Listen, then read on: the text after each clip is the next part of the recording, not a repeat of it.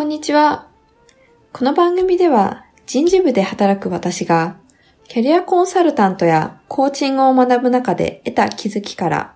自分、メンバー、すべての人が豊かに働くヒント、気づきをお伝えします。今日はですね、コミュニケーションが苦手だと感じていた理由について少しお話ししたいと思います。あなたはコミュニケーションが得意ですか？苦手ですか？私はですね、前回の配信でも少し、えっ、ー、と、お話ししたんですけれども、その幼い頃からですね、結構人見知りが激しくて、恥ずかしがり屋で、で、コミュニケーションっていうものに、もうなんかずっと苦手意識を感じていました。で、学生時代なんかは、その友達とのコミュニケーションの中で、その周りと合わせすぎて疲れたり、なんか、それによって一人の方が楽だなっていうふうに感じることも、こう、割とありました。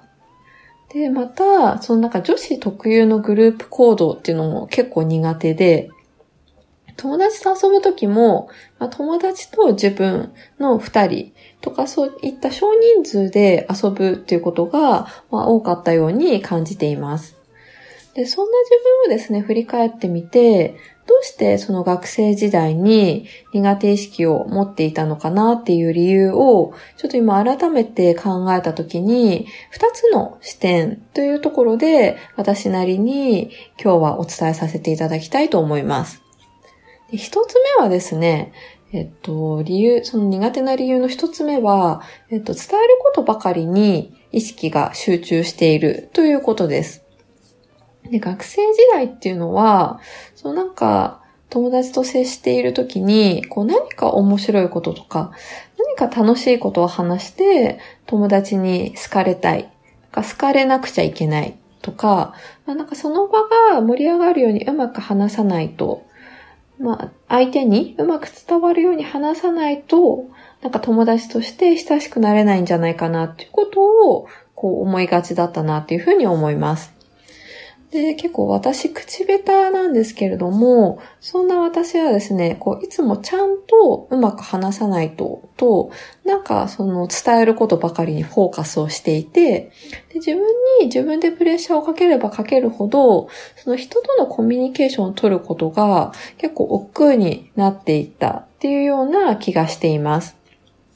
まあ、ただですね、そのことをこう今振り返ればなんですけれども、その人、自分がこう好かれるとか理解されるためには、その話す内容が大切とか、伝え方が大切っていうふうに、伝えることばかりにフォーカスをしていて、その、話す方が大事だっていうふうに勘違いをしていた。で、本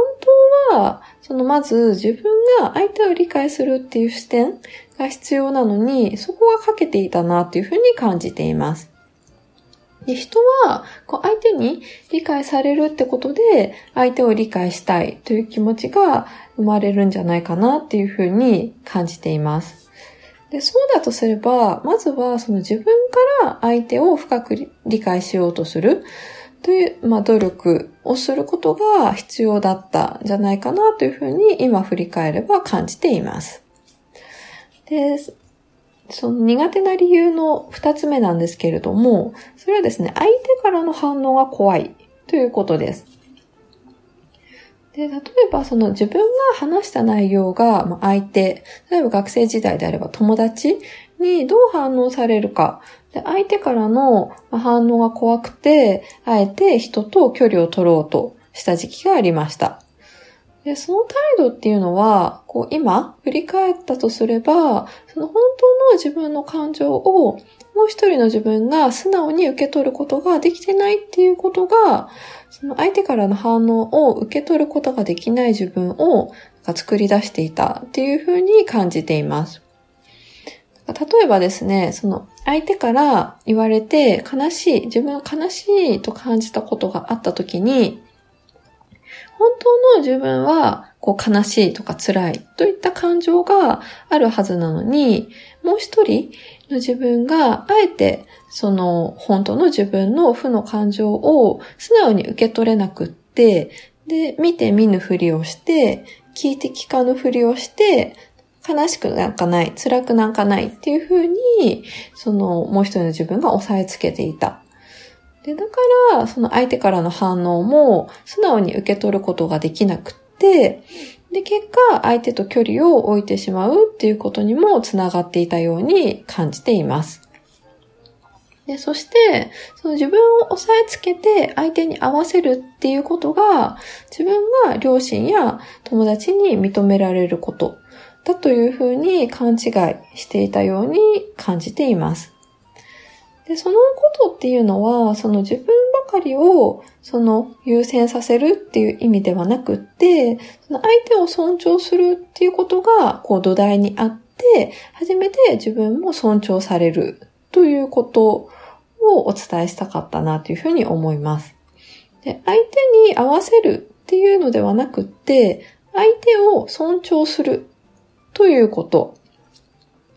受け入れるのではなくて、受け止めるということ。でそうすることで、その自分を押さえつけるのではなくって、自分も尊重するに変化できるんじゃないかなというふうに思います。で、これ些細なちょっと言葉の違いかもしれないんですけれども、こう私にとっては結構その大きな違いでした。もしあなたがそのメンバーとか部下とのコミュニケーションが苦手だなというふうに感じているとすれば、それはもしかしたらコミュニケーションに対する思い込みっていうのがあるのかもしれません。でも、こう同じその、コミュニケーションだったとしても、視点を変えることができれば、こうもしかしたらあなたの苦手意識を少し克服することができるかもしれないなと思ったので、今日はちょっと私の事例を踏まえながら、えっと、苦手な理由につ、苦手だと感じていた理由についてお話しさせていただきました。あなたがコミュニケーションを苦手だと感じる理由は何ですか？ツイッターや、えっと、ブログ、あとフェイスブックもしておりますので、またなんか気づいた点とか、ご感想、ご質問などがあれば、ぜひそちらからお待ちしております。それではですね、最後までお聞きいただきまして、本当にありがとうございました。